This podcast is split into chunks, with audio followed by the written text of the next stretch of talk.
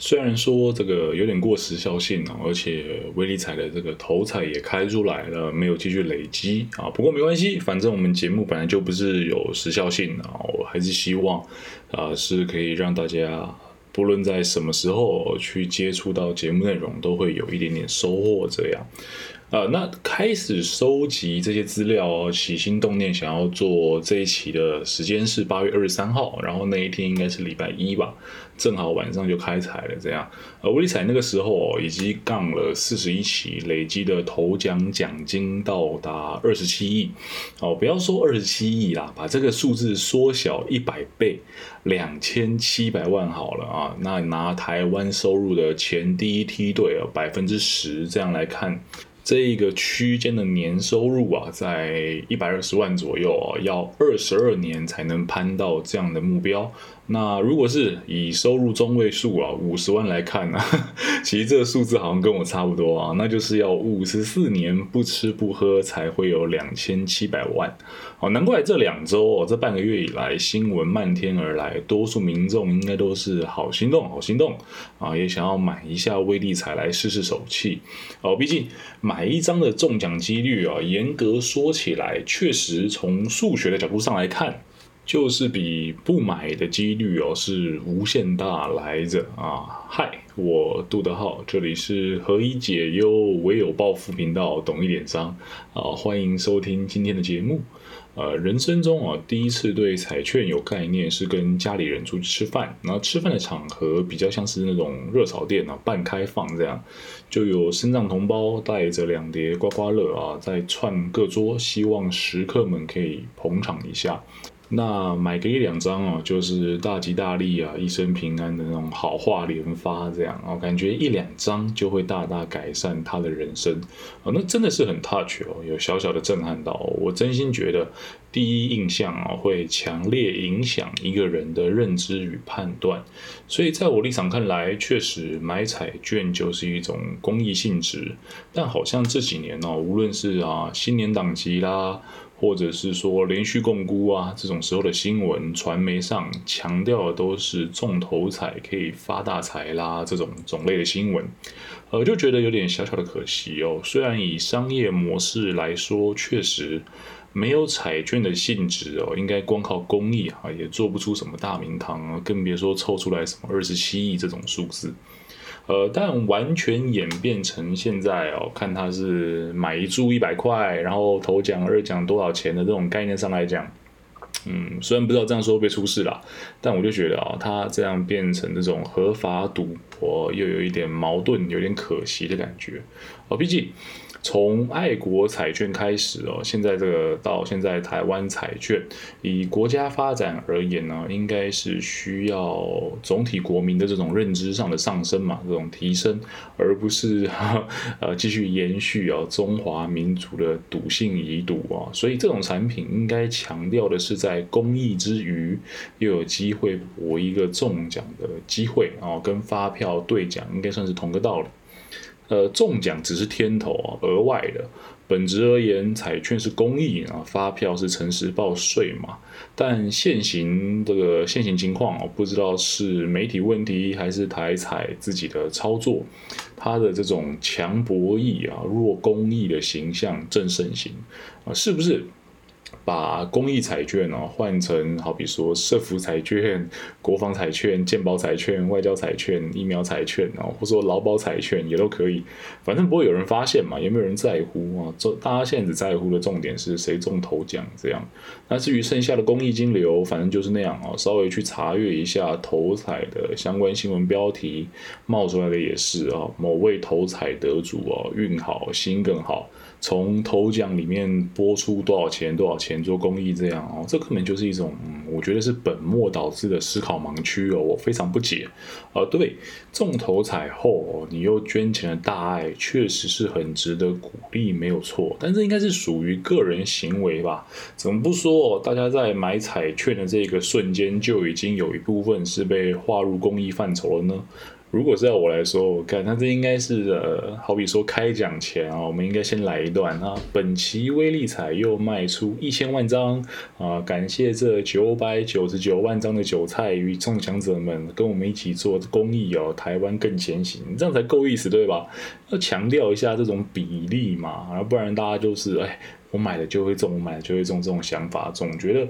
啊有点资讯不对称啊。台彩官网上啊可以摆出来当宣传的大新闻啊，也是。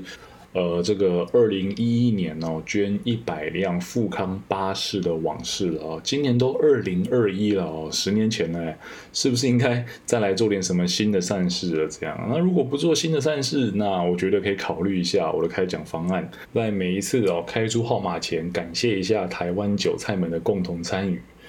嗯。对啦，因为怎么说呢，确实有点小小激动哦。这样瞎鸡巴抱怨了一下现在公益彩券的风气，呃，我心中还是有做一个小小的正义魔人啊，时不时会脱缰一下。当然了，我也欢迎不同的意见来讨论啊，甚至打我的脸。但因为政策哦，所以如果只强调博弈，那干嘛不强推外岛的博弈特区，或者说，哎，那种打麻将的赌钱的也不要去抓啦，对吧？这这都是博弈嘛。啊，因为其实啊，也就是消遣跟博弈的部分，以及公益啊，所以才组合成了公益彩券。如果没有了公益核心的公益彩券，那就是剩下这种赌性的宣泄，还有多巴胺的分泌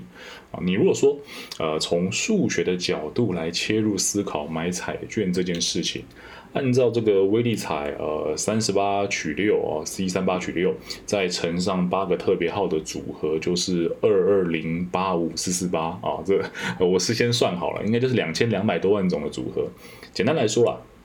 你要中头奖的几率，就是台湾总人口数分之一。那为什么要提这件事呢？是因为如果你中的是三奖哦以下的话，就是最多十五万块，而且超过五千块还要被先课二十 percent 的税哦。所以真正能够改变一个人生活，让你睡一觉起来就把老板给炒鱿鱼的情况，就只有中头奖跟。二奖啊，那这里多说一嘴啊，威力彩的奖金比率是五十五 percent，也就是你一注一百块新台币的，只有五十五块会拿来当做彩金，剩下的就是公益与行政费用啊。你如果有听前两期的台产防疫险的节目，你可以把这个比例当成是附加费用的概念啊，毕竟这个庄家总是要抽走一些嘛。那继续回到开讲的话题啊，真正能改变人生的，刚刚提到是头彩跟二彩，也就是 C 三八取六啊这个部分，这样的组合大概是两百七十万左右。换句话说，每一次威力彩开奖哈，你买了几注啊，把这个几注的数目除上两百七十万，就是你一觉睡醒有机会开除老板的几率。那当然啦，这些数学计算会稍稍无聊一些，我们就把这些几率全部拉回到白话文的范畴啊。希望你还没有睡着啊。如果你需要一个比较的量级来感受一下，我跟你分享啊，打 A Z 啊之后啊，血栓的几率是百万分之十二点三啊。同时，你中威力彩二奖以上的几率是百万分之零点三七。呃，换句话说，你打 A Z 血栓的几率是中二奖或中头奖总和的三十三倍啊！如果你觉得 A Z 在你身上连打三十三针，针针都血栓，是一件很扯的事情，或者你根本压根不相信啊，同班同学会出现全班一起打 A Z，约好一起血栓的情况的话，那就更不应该期望威力彩可以帮助你扭转人生，开除老板。那当然啦，这个一个几率各自表述哦，你也可以说打 A Z 干真的超容易血栓啊，也可以说靠威力彩实现财富自由真不容易哦。但数学就是数学哈，打 A Z 之后血栓哦，以及你中二奖以上的几率就是扎扎实实的差了三十三倍这样。啊，所以因此啊，比起在意中奖与否，或者说期望值啊，或者说我们在这种公益彩券的本质上，在做更多的琢磨啊，我更希望啊，能与你聊聊有关于这种啊免费的钱的概念啊，以及为什么我不推荐以暴富的心态要去期待人生可以被扭转。那嗯。或许很多人啊，包括我在生活中会依稀有这样的感觉啊，好像有在不同的情境当中或者场景之下，我们所能支配的金钱会被自己有意无意的切分成一小块一小块啊，好比说啊，买衣服的钱啊，买房基金、伙食费哦、交通支出等等。但一般人跟大师哦，就是差在大师把这样朦胧的概念整合以后啊，提出来，在二零一七年获得了诺贝尔经济学奖。哦，该奖得主，呃，理查·塞勒教授提出了心理账户的概念。快速解释一下它的核心概念啊，人们会针对不同的收入来源或者支出用途哦，把钱钱分到不同的心理账户中。呃，收入部分啊，好比说你是努力工作得来的血汗钱呐，或是一年一度的年终奖金，或是我靠一夜暴富中头彩这样，我们做个分类。那支出部分可能就像刚刚说到的哦，分成食衣住行娱乐啊不同的用途。那清楚了这样的概念以后，我们再往前踏一步。在传统经济学上，会假设人们都是非常理性的，可以找出最大化的收益选择，并且专注达成。但理查·塞勒教授哦，与他所热衷的行为经济学却不这么认为。啊，来举个小小的例子啊，先不考虑生活中的金流问题，好比说你买了手机会没有钱交房租啊，等等的，吃不上饭这样。啊，多插一嘴啊！如果你会因为买买新手机就没钱交房租，那代表你根本就不该买新手机。好了，问题来了，呃，如果下个月出了 iPhone 十三啊，也正好手头上用的机子啊，差不多到年限了，你会在新款手机一推出的当下啊，就拿月薪火速购入呢，还是会等到发了年终奖金再把手上的旧机子给换掉？相信两种人都有对吧？就是我大胆猜测一下，如果你是前者啊，一出就换啊，拿薪水去买的，你应该是忠实的果粉。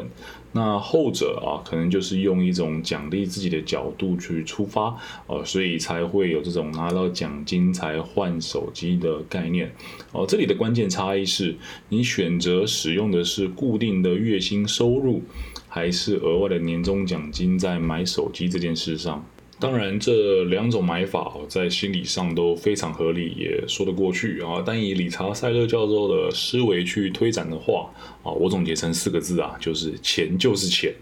哦，如果说你日常生活不成问题啊，也知道今年一定会有奖金，那不如就早点买新手机啊，早点换机，还可以赚一些些折旧啊。毕竟手机这种东西每年都推陈出新嘛，同样的价格情况之下，最有价值的购入时间点啊，就是新手机推出的那一瞬间。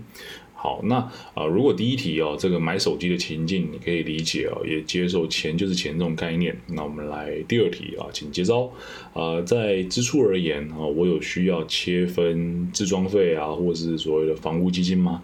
那这一题的答案呢，我们就延续刚刚的概念，钱就是钱啊，所以最标准哦，同时利益最大化的答案是不需要啊，你不需要区分什么是自装费，什么是房屋基金。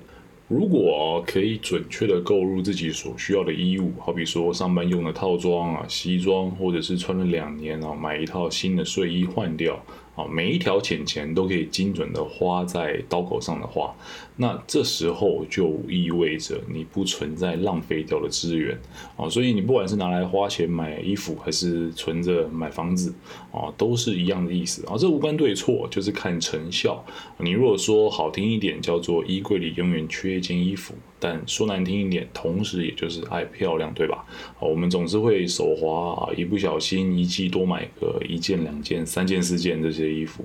那为了帮自己设定一个停止点，